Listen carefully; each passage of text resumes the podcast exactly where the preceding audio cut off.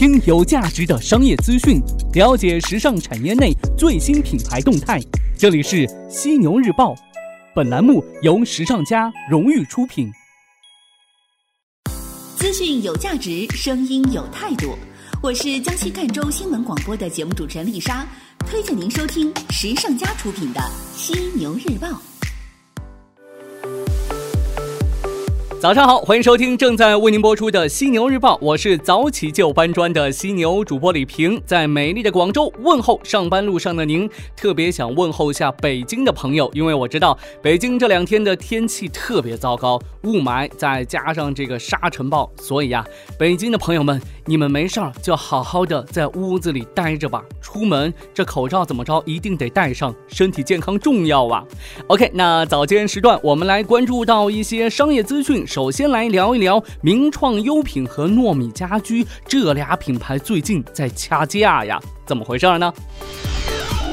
近日，糯米家居糯米品牌母公司在北京召开新闻发布会，正面回应名创优品抢注 “no me” 商标一事。糯米家居创始人陈浩表示，名创优品分三步对其展开恶性竞争。根据陈浩介绍，三月十九号，名创优品方面组织员工在朋友圈散布成功收购了 “no me” 品牌的信息。三月二十号，MINISO 名创优品全球联合创始人兼首席执行官叶国富删除了成功收购 No Me 品牌的朋友圈信息，改称启动新品牌 No Me。那当天呢，叶国富曾发朋友圈称，新品牌 No Me 启动第一天就有三十三个人咨询，六家签约，感谢团队的付出及老客户的信任。到三月二十一号，名创优品方面又有人朋友圈发文呐，称这陈浩三年前窃。取了叶国富的商业创意，进而创建了 No Me。发现名创优品的上述举动之后，三月二十一号，No Me 在其官方微信公众号上以一篇题为《致叶某的一封信：你的流氓阻挡不住你的死亡》这样一篇文章，就此事作出回应，称呢叶国富行为是流氓行径，并指叶国富名创优品的十元店发展模式已经举步维艰，才绑架 No Me 来冲冲喜。那目前呢，名创优品方面还未做出任何回应，但可以肯定的是，这事儿让。很多不知道糯米家居的消费者开始去了解这个品牌了。那正在听节目的您，去逛过糯米家居吗？据我所知的话，在广州是有些门店的，可以来跟我分享一下您在糯米家居购物的一个体验。我会关注您的每一条留言。哎，问一下你啊，你玩抖音吗？如果你玩抖音的话，你会发现抖音出现了关联淘宝的卖货链接，多个百万级以上的抖音号当中出现了购物车按钮，点击之后呢，便出现商品的推荐信息。那这个信息直接链接到了淘宝。至此呢，抖音从一款短视频消费升级的产品，大步迈向了消费升级。那这一次抖音直通淘宝，可以估测是今日头条的既定方案。首先呢，抖抖音有意无意当中已经成了带货小能手，不仅让这个答案查大排长龙，多款淘宝天猫的商品也被抖音带火呀，连这个卖家都猝不及防。比如佩奇手表带奶片糖，还有这个刷鞋海绵地，还有这个蟑螂抱枕、喷钱手枪等等。抖音评论当中呢，也有很多类似评论说呢，这是我在抖音被种草的第一千六百三十二个东西。从内容产品的盈利模式以及达人网红的生存方式层面，也决定了抖音始终都会走上网红电商这条路，只是时机早晚的问题。此前，抖音总经理张楠公开表示，啊，抖音呢是一个事关美好感的产品。从外部因素上来看的话，近日腾讯、微博对抖音围追堵截，也有可能是导致抖音这一次拥抱淘宝进而反击的导火索。总之呢，微博、腾讯和抖音之间已经对立，夹缝当中的抖音或者说今日头条吧，如何跑赢他们呢？和阿里合作，敲山震虎，动一动腾讯和微博的电商奶酪，也许是个不错的策略。有评论认为，说到底，这又是一场互联网巨头之间的争斗和博弈。经常玩抖音的你，希望直通淘宝后的抖音好好活下去吗？国美这边今日呢，在南京举办的国际首届草莓品牌高峰论坛上，国美零售副总裁林杰宣布，国美进军生鲜领域。此外呢，国美联合中国优质农产品协会发布优质农产品入驻电商平台的双标准，并签约优果联推出系列优质水果，启动贯穿全年的生鲜季。林杰表示，这一次国美联合中国优农协会推出中国优质农产品国美馆入驻双标准，目的呢就是。为了把问题解决在商品上架前，实现农产品的标准化管理，让消费者安心购物，提升消费者在电商渠道购买生鲜商品的消费体验。根据国美提供的入驻标准，满足以下五大基本条件才有资格申请入驻国美生鲜平台。是哪五大基本条件呢？来关注一下。这第一，具备绿色食品、有机农产品及无公害农产品等认证。第二呢，具备地方授权使用的地理标志农产品。第三，申请入驻产品需地方农业主管部门进行推荐出具推荐函或开具证明。还有就是进口农产品及食品涉及国外有机认证的，需要提供中国有机认证机构颁发的有机认证。或具国际 GAP 认证或国内 GAP 认证的企业优先进驻。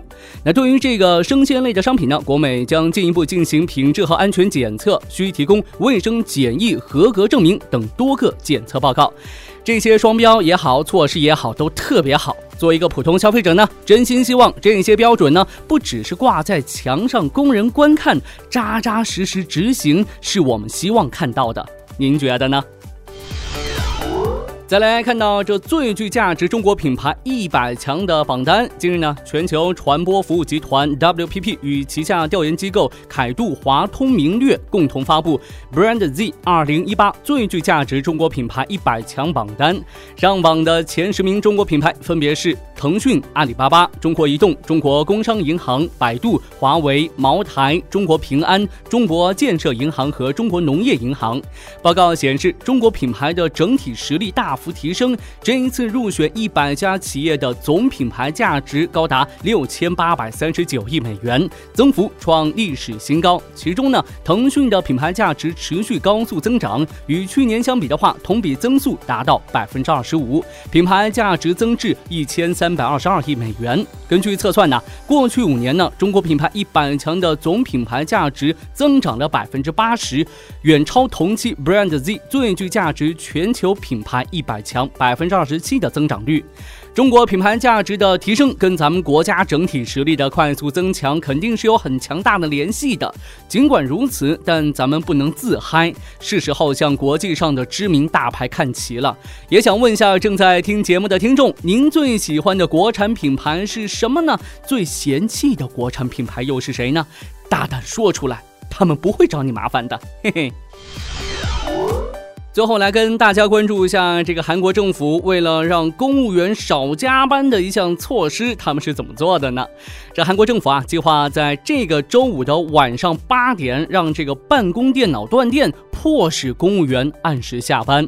而在本月早些时候，韩国国会通过法律，将每周最高工作时间从六十八小时降至五十二小时，目的是阻止加班加点的文化。虽然长时间的工作一度被认为是经济快速增长的必要条件，但现在呢，也被认为降低了工作效率。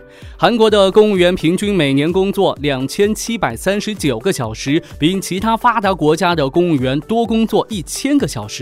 相当于每个工作日工作十点七个小时。在经合组织当中呢，韩国工作时长排第二，仅次于墨西哥。除了韩国政府，韩国企业也在试图给员工减负。早前呢，韩国游戏公司网石发生多名员工猝死事件，于是呢，网石去年宣布禁止员工加班。韩国檀国大学经济学教授金泰基说呀。更短的工作时间可以减轻员工的负担，但这同时要求提高劳动生产率。如果没有更高的生产力，就会产生副作用，例如工人收入下降，雇主的成本负担增加。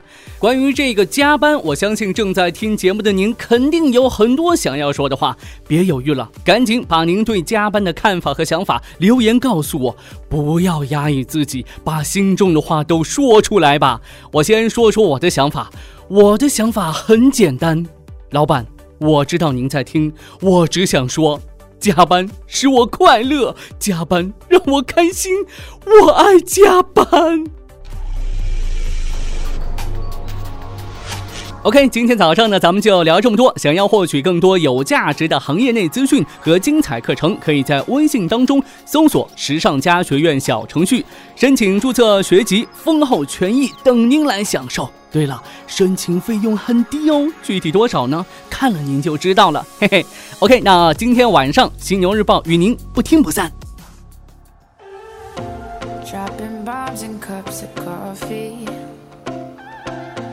You said it hit you all at once. I'm already tired and it's the morning. Then you clear your throat deep down. I know that this is done. You tell me you're sorry and I'm laughing. You say sometimes these things just don't work out. Cause you're only human